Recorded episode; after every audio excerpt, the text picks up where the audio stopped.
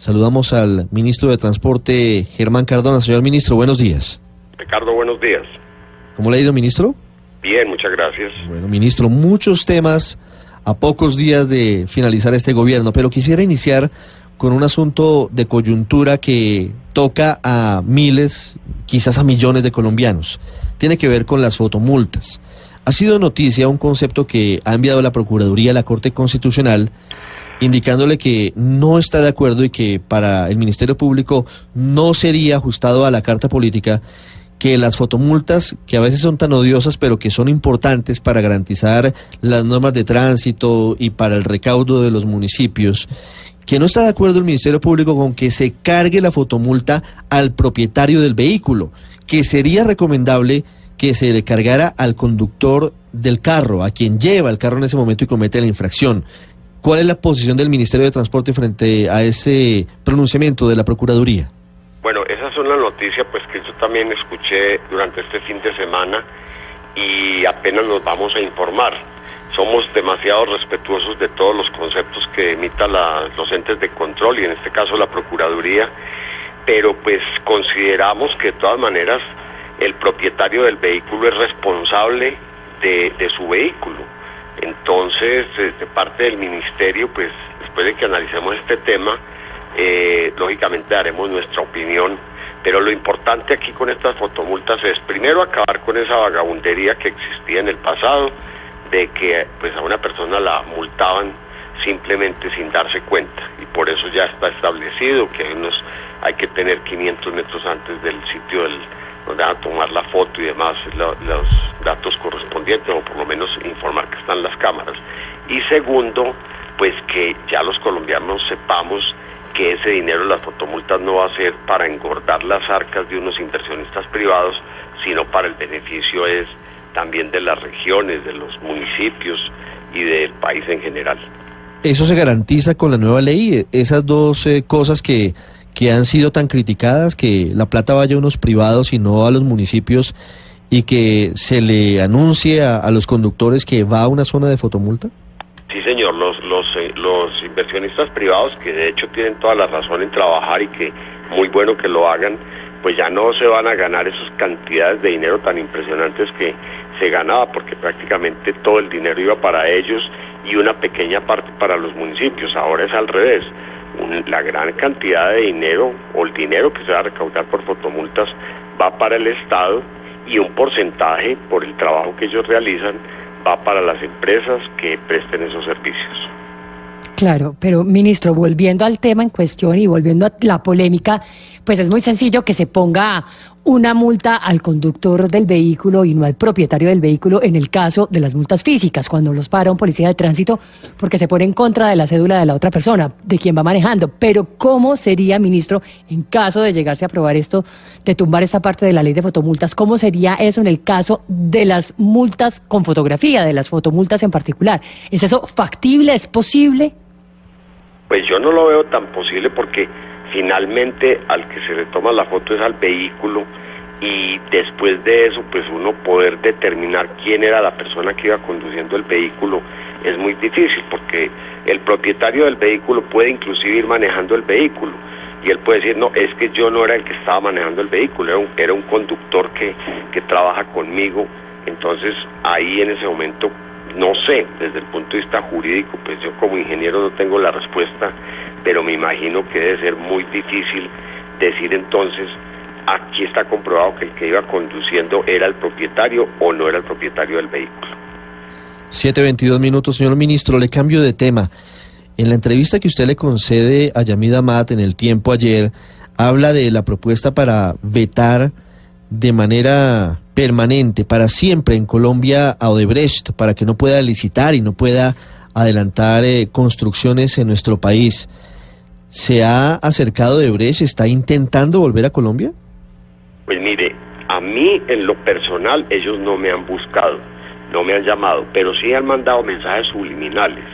Un aviso que salió en el, tal vez fue en el diario El Tiempo y en otros diarios de, de circulación nacional una entrevista que o entrevistas que han dado digamos con ustedes o con empresas colegas de ustedes eh, donde ellos han manifestado pues que son víctimas de todo lo que está pasando en Colombia y las víctimas somos nosotros. Además, si ellos en el año 2010, 2011, 2012, pues tuvieron la generosidad de ir a hablar conmigo cuando fui ministro de Transporte, ¿por qué no lo hicieron tampoco en estos días o en estos meses anteriores a, este informe que están sacando? Yo no he tenido absolutamente ninguna conversación con ellos. Sé que algunos abogados que trabajan con ellos han hablado con funcionarios que están eh, que trabajan conmigo en el ministerio, pero yo no he recibido ninguna llamada de ellos. Y como se lo dije a Yamid en la entrevista, el daño fue tan grande que creo que el castigo también tiene que ser grande. ¿Han indemnizado los señores de Debrecha a, Colombia? Nosotros no tenemos esa información. Lo único que sabemos es que estamos cumpliendo es con una orden que nos dio la Procuraduría General de la Nación y el Tribunal Administrativo de Cundinamarca en el sentido de que se suspendiera o se liquidara ese contrato de lo que se llamaba la Ruta del Sol 2.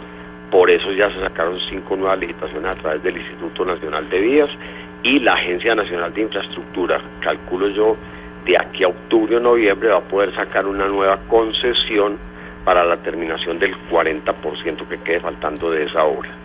¿Legalmente es posible vetar para siempre una firma, ya sea nacional o extranjera? Pues yo no sé, y por eso le dije en la entrevista a Yamil, le dije pues que eso es una decisión que toma el próximo gobierno, pero la verdad es que el daño que se le hizo a este proceso, a este programa de infraestructura que va marchando supremamente bien, pero que tuvo desafortunadamente durante el año 2017, digamos que tuvo un frenón, porque las entidades financieras dejaron de invertir recursos, hubo preocupación en el sector, entonces yo creo que ante ese daño, que no estábamos preparados ni lo estábamos esperando, creo que el castigo también tiene que ser muy grande. Sí. Ministro, déjeme cambiarle de, de tema dentro de lo mismo, y es ya se le impusieron las multas a Coviandes por lo que pasó con el puente y por supuesto con lo que está pasando con la carretera Bogotá-Villavicencio?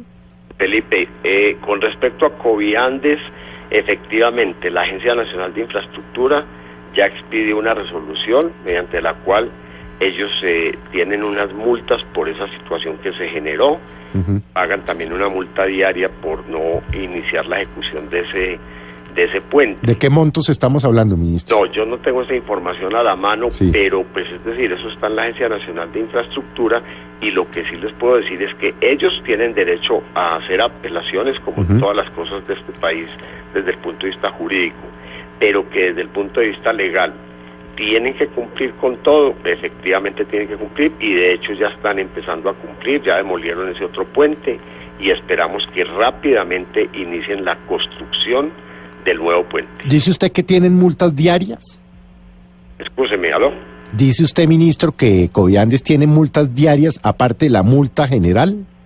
Sí, ellos dentro de la resolución que se expidió en la Agencia Nacional de Infraestructura, ellos deberían de pagar una multa diaria por cada día de retraso en la no entrega de ese puente porque eso está establecido que se debería entregar, creo que era a mediados de, de este año, en el mes de junio. Sí. ¿Y esa multa la cobra la ANI? La ANI es la entidad que tiene que hacer ese proceso porque esa es una concesión entre la Agencia Nacional de Infraestructura y el concesionario, en este um, caso la firma Coviandes. Ministro, entendiendo que la responsabilidad es de Coviandes, ¿por qué le ha quedado grande al concesionario hacer esa vía que no son más de 80 kilómetros entre Bogotá y Villavicencio? ¿Por qué llevamos tanto tiempo quizás más de una década, con eh, túneles todavía eh, en roca viva, donde llueve por dentro, porque hicimos el recorrido la semana anterior, en donde cada vez que llueve hay un derrumbe en el kilómetro 64 y además se comunica a una zona muy importante del país para todos los sectores, para el turístico, para el sector de, de los alimentos. ¿Por qué le ha quedado grande a Coviandes hacer esta obra? Yo creo que son varios, varios temas. Primero, yo debo de reconocer, mal que no lo hiciera, que ellos han hecho una, una muy buena labor allí. Desafortunadamente la crisis de Puente Chirajara empañó muchísimo las cosas, pero lo otro es que desafortunadamente el gobierno ha ido adjudicando también la construcción de esta obra, digamos, eh, por partes. Entonces ellos en el año 94 iniciaron con una primera concesión de, primera generación y posteriormente eh, los sucesivos gobiernos han ido ampliando el marco de esa concesión. Entonces allí ellos también han tenido esas dificultades, hay que reconocerlo de parte del gobierno de esa manera. Y de parte de ellos, desafortunadamente, bueno, lo otro es que esa es una de las zonas más complicadas que hay desde el punto de vista geológico, yo diría que en Colombia y en el mundo.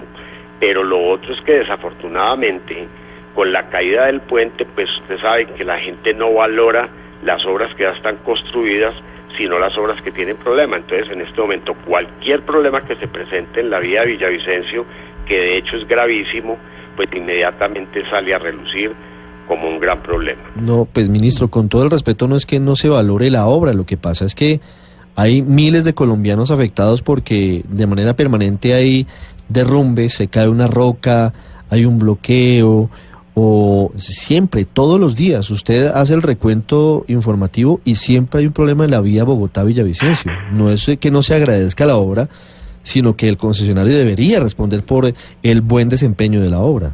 Tienen ustedes toda la razón, eso es así y en los últimos 20 días, mes, ha habido problemas por, el, por la situación del invierno, digamos atípicos, porque en los últimos dos o tres años, a excepción de la, del lamentable caída de ese puente de Chirajara, las cosas marchaban, digamos, normalmente, pero en nuestros últimos meses sí hemos tenido más dificultades de la cuenta y en eso, desde, pues, desafortunadamente, creo que ustedes y todos los usuarios de esa vía tienen razón. Ministro, la vía al alto de la línea, ¿cómo queda? ¿Cómo la deja su, su despacho, su cartera para el nuevo gobierno?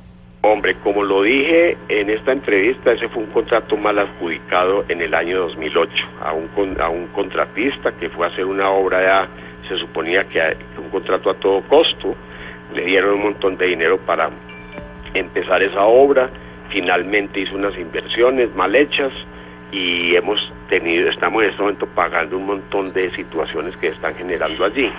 Eh, ese contrato ya es una obra pública lo tienen otros contratistas, tienen, diría yo, casi dos mil personas trabajando en todo ese sector, están trabajando muy aceleradamente y yo esperaría que el gobierno entrante de aquí a, mediados del próximo año ya pueda estar entregando esa obra en su totalidad, pero creo que en el transcurso de aquí al, al próximo año ya pueden ir entregando esa obra, digamos, partes de esa obra ya debidamente terminada.